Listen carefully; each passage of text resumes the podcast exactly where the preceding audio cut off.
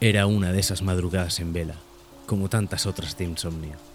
Sentado en la silla de la cocina, removía una y otra vez una taza de leche caliente que me acababa de preparar con la esperanza de atraer de nuevo al sueño.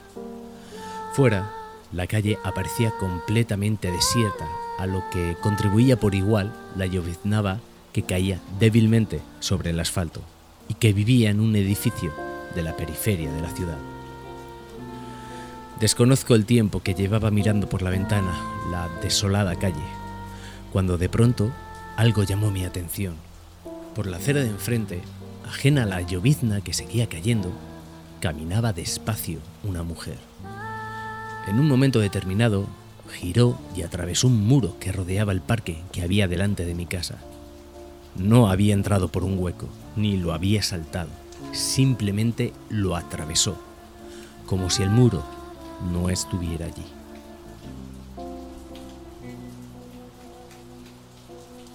El poco sueño que pudiese tener en ese momento se esfumó de inmediato.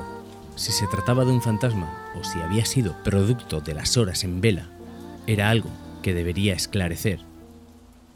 Por lo que a la noche siguiente, allí me encontraba, sentado frente a la ventana de la cocina, con la cámara de fotos en mano, expectante a que algo ocurriera. Cuando avanzaba la madrugada, volvió a aparecer la figura. Mi cuerpo se puso completamente en tensión. Empecé a disparar con mi cámara, una y otra vez, una y otra vez, hasta que la figura de la mujer llegó al mismo punto del muro y volvió a atravesarlo. Durante un buen rato me quedé mirando por la ventana. Las fotos las tomé sin flash, para no llamar la atención de la mujer, lo que, unido a la mortecina luz de las farolas, hizo que las fotos aparecieran borrosas y no se distinguiera la cara de la mujer. A la mañana siguiente decidí hacerme con una cámara más potente. Así que, cuando salí del trabajo, me dirigí a un centro comercial y adquirí un modelo de cámara con zoom y opción de fotografía nocturna. Estaba decidido a saber quién era esa mujer misteriosa. Esa noche volví a mi puesto de vigilancia, subí la persiana y cuál fue mi sorpresa cuando observé la cara de la mujer casi pegada al cristal de mi ventana, con las palmas de las manos apoyadas en el mismo. Sus ojos negros, sin un ápice de vida, se clavaron en los míos. Y ya no recuerdo nada más.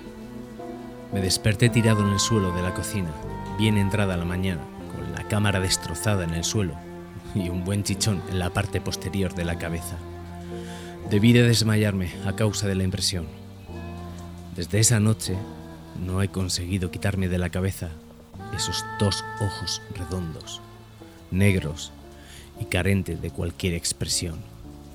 Ni he conseguido reunir el valor suficiente para subir la persiana de la cocina por las noches, porque siento que está ahí detrás, golpeándola y arañándola con las largas uñas de sus manos. Para entrar en mi casa.